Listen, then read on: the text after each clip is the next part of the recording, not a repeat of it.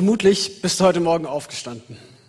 Also ziemlich sicher bist du heute Morgen aufgestanden, sonst wärst du nicht hier. Aber du bist vermutlich aufgestanden, ohne zu wissen, wie.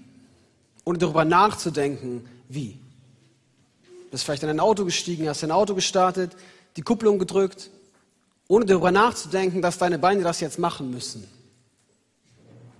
Vielleicht bist du auf dein Fahrrad gestiegen, ohne darüber nachzudenken, wie man nochmal Fahrrad fährt. Wir tun das einfach automatisch. Wir machen Sachen selbstverständlich. Sie sind Teil unserer DNA. Manchmal positiv, manchmal negativ. Manchmal stehen wir an der Bushaltestelle und holen wir automatisch das Handy raus, ohne zu wissen, was wir eigentlich mit dem Ding gerade machen wollen. Das passiert einfach. Wir tun Dinge automatisch. Einfach so. Und das auch meistens ganz gut so, weil das irgendwie unser Gehirn entlastet. Wenn wir nicht alle Handlungen wieder neu entscheiden müssen, dass wir das jetzt tun wollen und tun müssen und wie man das eigentlich nochmal macht. Das entlastet. Wir sind in einer Themenreihe, die nennt sich My Church. Ich bin Samuel Weber und ich darf heute mit euch darüber reden, was es heißt, in Anbetung zu leben. Die, die Überthemenreihe ist, warum braucht es eigentlich noch Kirche? Was macht Kirche aus? Warum kann man Kirche heutzutage nicht einfach abschaffen? Warum sind wir alle hier? Was macht ihr hier? So. My Church. Und heute mit dem Thema, wir leben in Anbetung. Wir leben in Anbetung. Wenn du das hörst, würdest du da ein Fragezeichen hintersetzen? So, wir leben in Anbetung? Äh, tun wir das? Ist mir gar nicht aufgefallen. Oder wir leben in Anbetung, ja zum Glück. Tun wir das? Und du würdest ein Ausrufezeichen dahinter setzen. Ich möchte heute Morgen Zweites tun. Wir leben in Anbetung. Ja, wir leben wie selbstverständlich in Anbetung. So wie du heute Morgen aus dem Bett aufgestanden bist, so wie du Fahrrad fahren kannst, so wie du Auto fahren kannst, ohne darüber nachzudenken, dass du das tust, so leben wir selbstverständlicherweise in Anbetung. Was wir zum Zentrum unseres Lebens machen, was uns besonders wichtig ist, das wird Empfänger unserer Anbetung. Vielleicht ist das für dich Gesundheit, Glück, die Liebe eines anderen Menschen, die Hoffnung, endlich vielleicht irgendwann nicht mehr alleine zu sein, dass diese und jene Krankheit endlich geht. Hauptsache, du bist gesund. Hauptsache, du schaffst es was in deinem Leben. Hauptsache, du kriegst diesen Beruf, diese Ausbildungsstelle. Hauptsache, du schaffst dein Abitur. Das wird irgendwie Zentrum unseres Lebens. Darauf richten wir unsere Augen. Und das wird Teil und Empfänger unserer Anbetung. Wir beten selbstverständlich an. Dahin, wo wir hingucken, darauf, wo wir unseren Blick werfen. Das wussten die Apostel damals auch. Wir lesen davon, dass Jesus von den Toten aufersteht, wieder lebendig ist und den Aposteln begegnet, wieder Gemeinschaft hat mit ihnen und dann irgendwann ist es aber Zeit, endgültig zu gehen. Und er fährt auf in den Himmel. Und dann lesen wir in der Apostelgeschichte 1, Vers 10, die Apostel starten wie gebannt in den Himmel. Sie schauen Jesus nach. Ihr Blick gerichtet auf ihren Heiland und Messias, auf ihren Lehrer, auf ihren Freund, der sie drei Jahre begleitet hat. Sie starren Richtung Himmel und dann kommt ein Engel und sagt ihnen, was schaut ihr denn in den Himmel? Das macht keinen Sinn. Jesus wird wiederkommen. Und dann machen die Apostel was ganz Entscheidendes. Vom, vom physischen Blick wird es ein Herz, ein Blick mit dem Herzen, ein Herzensblick. In Jerusalem gingen die Apostel in den Raum im oberen Stockwerk ihres Hauses, wo sie von nun an immer wieder zusammenkamen. Sie alle kamen dort immer wieder zum Gebet zusammen. Auch einige Frauen nahmen daran teil, darunter Maria, die Mutter von Jesus, sowie seine Brüder. Sie alle kamen dort immer wieder zum Gebet zusammen. So wie sie Jesus drei Jahre lang vor Augen hatten und ihm nachgucken, wenn er in den Himmel auffährt, so gucken sie ihm nach und halten ihren Blick gerichtet auf ihn, selbst wenn er nicht mehr da ist die Augen gerichtet auf Jesus. Weil sie wissen, das, worauf wir unseren Blick richten, das, worauf wir unseren Fokus richten, das bestimmt unser Leben. Jetzt wird es dunkel. Das bestimmt unser Leben. Worauf du deinen Fokus richtest, das bestimmt dein Leben. Vor drei oder vier Jahren habe ich äh, angefangen, Skifahren zu lernen. Bin das allererste Mal Ski gefahren und äh, man lernt ja so die unterschiedlichsten Techniken und so, wie man bremst und fährt und so. Und ich äh, habe mir viele YouTube-Videos angeschaut, wie das so geht. Und eine Sache, die man auch lernt, äh, ist, wenn du nicht gegen den Baum fahren willst, dann schau nicht auf den Baum. Dahin, wo du hinguckst, das wird dich auf den Weg bringen. Dein Blick entscheidet über die Richtung, die du einnimmst. Oder ein anderes Beispiel, ich weiß noch, als ich Autofahren gelernt habe. Und das allererste Mal sollte ich so einen Schulterblick machen oder links und rechts in die Spiegel schauen und ich war, ich war super verwirrt, das war super anstrengend, weil automatisch fährt das Auto irgendwie nach links und ich wollte das gar nicht. Dahin, wo ich hinschaue, dahin bewegt sich mein Leben. Das, worauf ich meinen Fokus richte, das bestimmt die Richtung und das Ziel meines Lebens. Die Frage ist, auf was gucken wir? Was ist Fokus? Was ist im Zentrum unseres Blickfeldes? In der Apostelgeschichte lesen wir davon, dass Petrus dann so weitermacht und er predigt und es kommen viele Menschen zum Glauben, es kommen 3000 Menschen zum Glauben. Und was machen sie? Sie gehen ins Gebet und sie feiern Abendmahl und sie richten ihren Blick auf Jesus. In dieser Pfingstpredigt, die Petrus hält, zitiert er David und Damals sagte schon David über ihn, der Herr steht mir immer vor Augen, mit ihm auf meiner Seite falle ich nicht. Der Herr steht mir immer vor Augen. Immer. 24, 7, 7 Tage die Woche. Immer steht mir der Herr vor Augen. Okay, wenn ich aufstehe am Morgen, ah, ein schöner Tag, den Herrn vor Augen in der Anbetung. Ich mache mich fertig, mache meine Kinder fertig, also im positiven Sinn. Und ich habe den Herrn vor Augen, ich habe den Herrn vor Augen. Ich gehe in den Gottesdienst, ich höre die Moderatoren an, ich sehe den Infoclip, ich bin in der Anbetung, den Herrn vor Augen. Ich bin im Worship, den Herrn vor Augen. Ich gehe am Montag in die Arbeit, ich bearbeite irgendwelche langweiligen Excel-Tabellen, den Herrn vor Augen in der Anbetung. Und ich gehe nach Hause und ich mache den Abwasch und ich hänge die Wäsche auf, den Herrn vor Augen. Ständig, 24-7, den Herrn vor Augen. Ja. Schön wär's. Der Herr steht mir immer vor Augen. Wir merken, dass, dass so sieht unser Leben nicht aus. Das entspricht ganz oft nicht der Realität. Ich schaffe das nicht und du schaffst es nicht. Wahrscheinlich nicht. Preis den Herrn, wenn du das schaffst. Die Frage ist, müssen wir das erfüllen?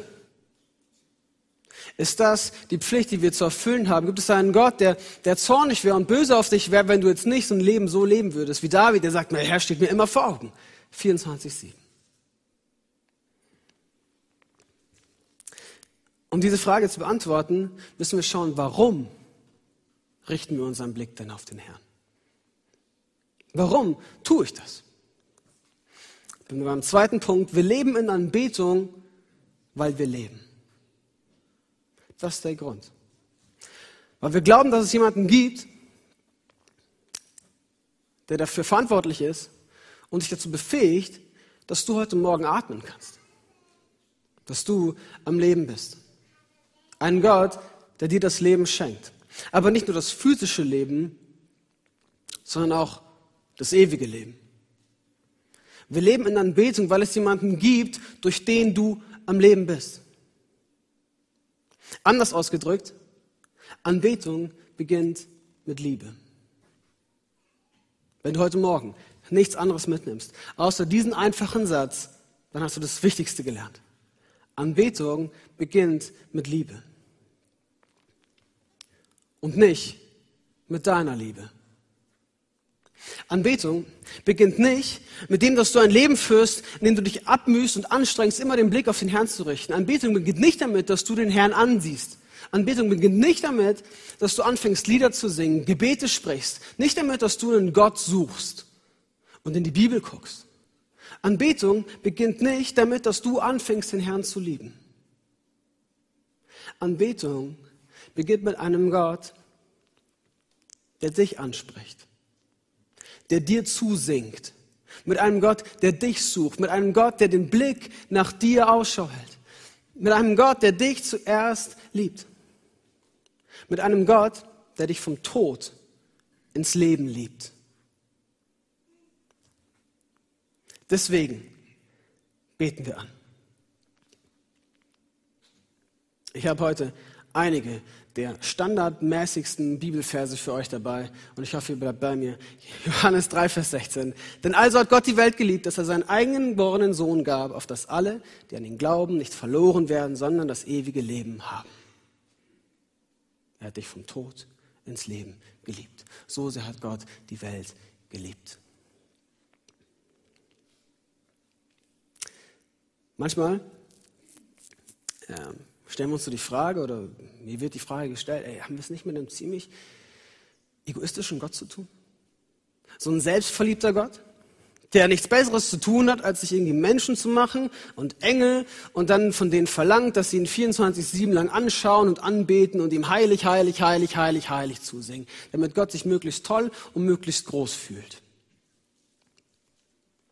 Und dann ist ganz wichtig, dass wir merken, mit so einem Gott haben wir es ganz sicher nicht zu tun. Wir haben es mit einem Gott zu tun, der sich Menschen macht, weil er mit ihnen in Beziehung leben will. Der Menschen macht, weil er sie liebt. Weil er sie je und je geliebt hat. Weil er sie so sehr liebt, dass er, dass er sich selbst hingibt, um diese Beziehung mit ihnen aufrechtzuerhalten. Da wir es mit so einem Gott zu tun haben, deswegen beten wir an, weil er uns je und je geliebt hat. Deswegen können wir ihn je und je anbeten. So sagt Paulus das, Brüder und Schwestern, bei der Barmherzigkeit Gottes, weil er euch so barmherzig war. Bitte ich euch, stellt euer ganzes Leben Gott zur Verfügung. Es soll ein lebendiges und heiliges Opfer sein, das ihm gefällt. Das wäre für euch die vernünftige Art, Gott zu dienen. Das wäre der vernünftige Gottesdienst. Euer ganzes Leben, 24-7, sieben Tage die Woche, dem Herrn hinzugeben. Als lebendiges und heiliges Opfer. Und dann bringt der Hebräerbrief das noch alles gebündelt auf den Punkt, da lesen wir, dabei wollen wir den Blick auf Jesus richten. Er ist uns im Glauben vorausgegangen und wird ihn auch zur Vollendung führen. Er hat das Kreuz auf sich genommen und der Schande keine Beachtung geschenkt. Dies tat er wegen der großen Freude, die vor ihm lag. Er sitzt auf der rechten Seite Gottes, von Gottes Thron. Er ist uns im Glauben vorausgegangen. Er hat zuerst geliebt. Am Kreuz hat er das gezeigt. Und jetzt richten wir unseren Blick auf ihn.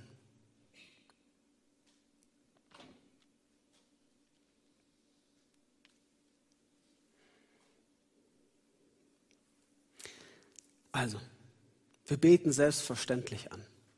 Die Frage ist nur wen. Und am besten den, der uns zu diesem Leben ermöglicht der uns hineinstellt in ein ewiges Leben, der uns zuerst geliebt hat. Anbetung beginnt mit Liebe und dann, ich weiß nicht, wie du Anbetung definieren würdest, aber dann wäre Anbetung die Liebe zu Gott als Reaktion auf seine Liebe und Gnade. So wie der Mond die Sonne reflektiert und Licht scheint, so ist unsere Anbetung Gottes nur eine Reflexion seiner Liebe zu uns. Nur eine Reaktion, eine Antwort. Eine Antwort auf einen Gott, der dich anspricht, der dir zusingt.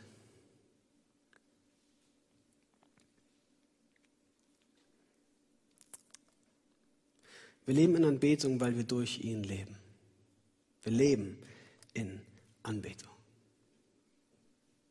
Das ist etwas Lebendiges etwas Dynamisches, etwas, das nicht tot ist. Paulus schreibt von einem lebendigen und heiligen Opfer, das ganze Leben ihm zu geben.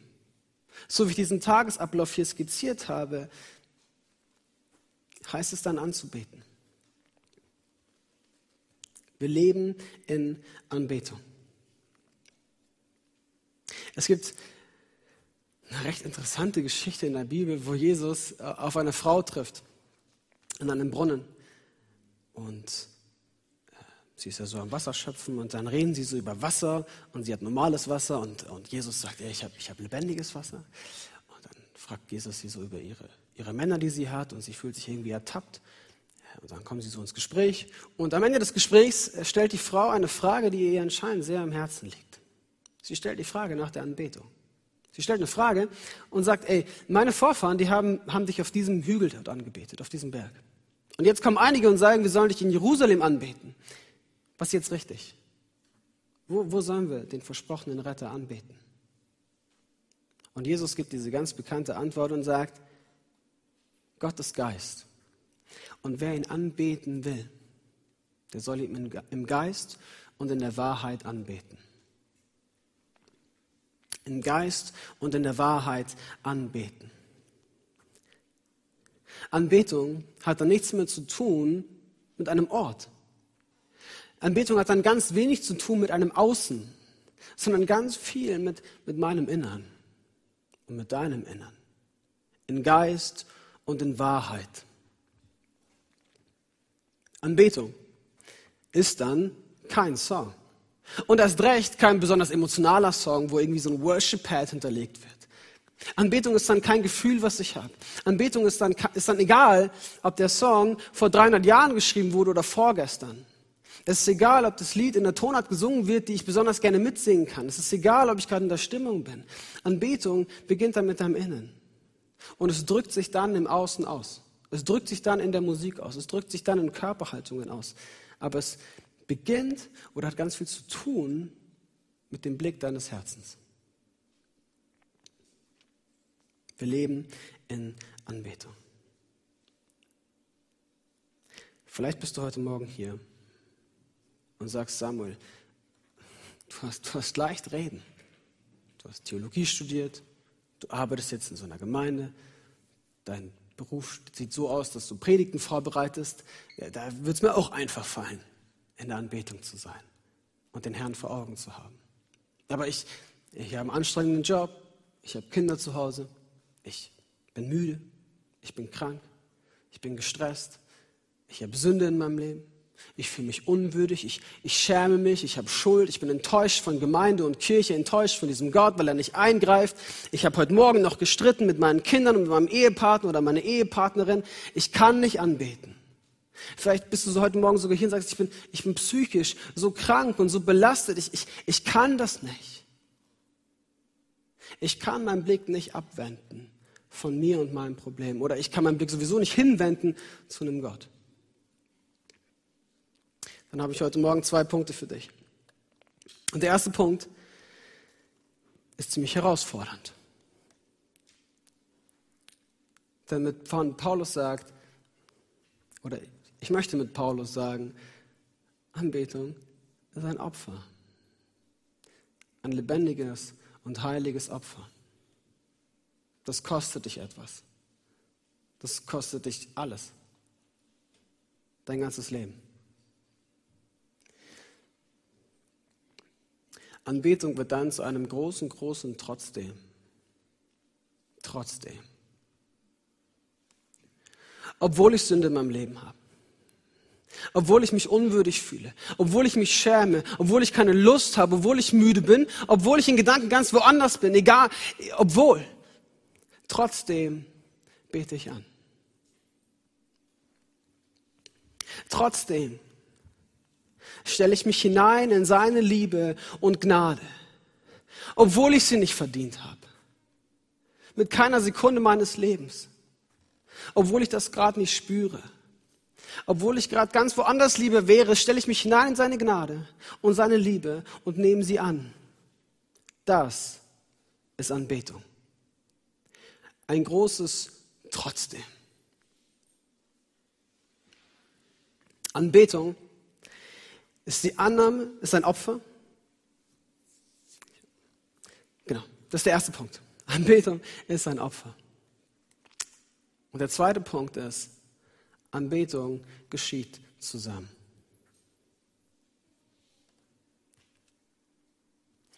Als Jesus in den Himmel aufgefahren ist, haben die Apostel sich nicht dafür entschieden zu sagen, ja, okay, jetzt geht jeder in sein kleines stilles Kämmerchen und dort betet jeder für sich Gott an. Nein, nein. Ich habe mich dafür entschieden, gemeinsam zusammenzukommen und vor ihren Herrn zu treten. Da sind wir bei der Themenreihe. Deswegen brauchen wir Kirche. Deswegen kommen wir hier zusammen.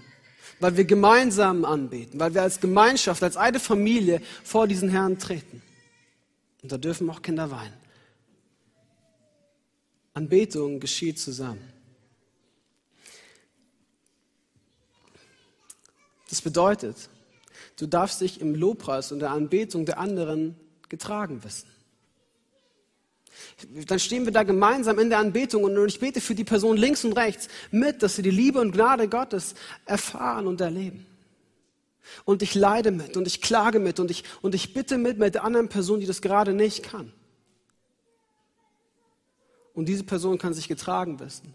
Und wir lieben einander hin zu Gott. Wir heben einander hin vor seinen Thron.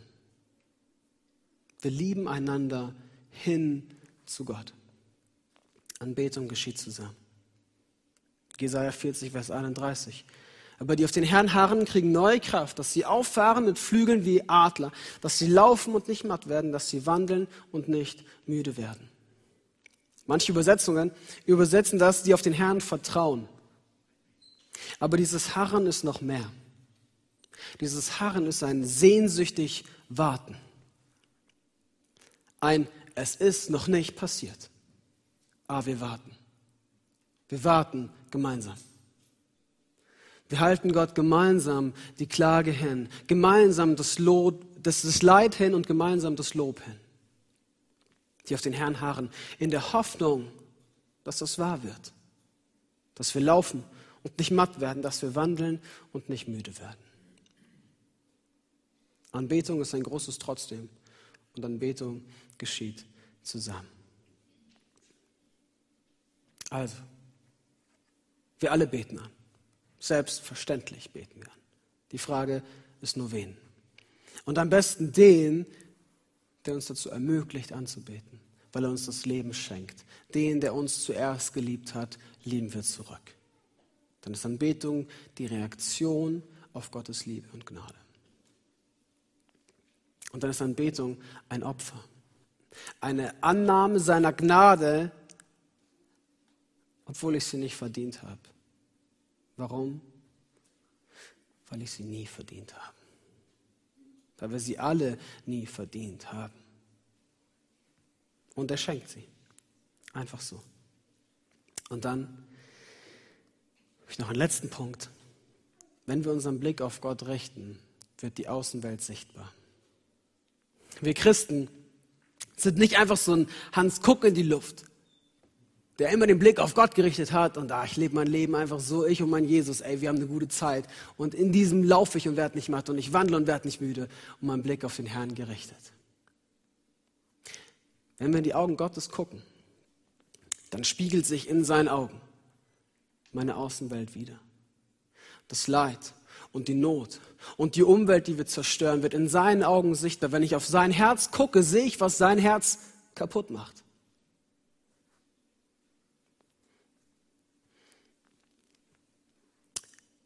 In der Liebe, die Gott mir schenkt und in der Liebe, die ich zurückgebe, in Anbetung, werde ich dazu ermöglicht, meine Mitmenschen zu sehen, das Leid um mich zu sehen, auf sie zuzugehen, meine Nachbarn zu sehen, die Obdachlosen in Lörrach zu sehen, die Umwelt, die zerstört wird, zu sehen.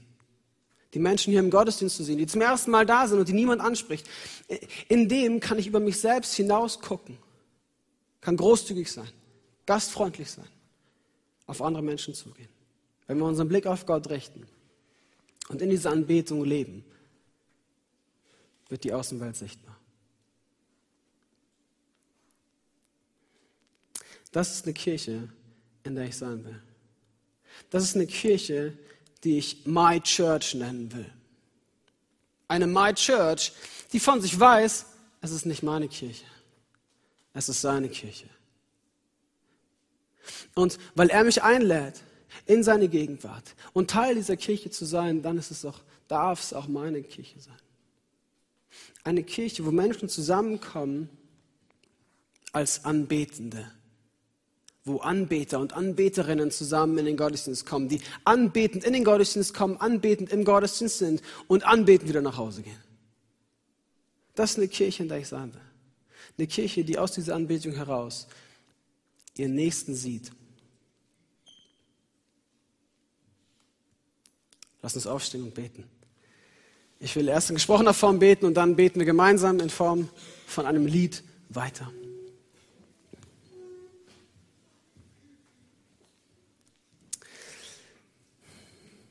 Vater, ich danke dir dafür, dass du hier bist und dass du uns begegnest mit deiner Liebe und Gnade. Und ich bete, dass, dass du uns barmherzig bist und dass du Erbarmen mit uns hast, wo wir nicht unseren Blick auf dich gerichtet haben. Und ich bete, dass du uns ziehst, neu hin in deine Gegenwart, neu in deine Liebe, neu in deine Gnade. Vater, ich bete, begegne uns. Hol uns raus aus dem, dass wir alleine sind und uns um uns selber drehen. Und dass wir anfangen können, einander zu lieben, einander zu sehen in deiner Liebe. Vater, wir beten dich an. Mit allem, was wir haben und allem, was wir geben können. Und das ist nicht viel. Aber wir beten dich an. Und jetzt stellen wir uns unter den Segen Gottes. Der Herr segne dich und behüte dich. Der Herr lasse sein Angesicht leuchten über dir und sei dir gnädig. Der Herr hebe sein Angesicht auf dich und schenke dir seinen Shalom, seinen ewigen Frieden. Amen. Seid gesegnet.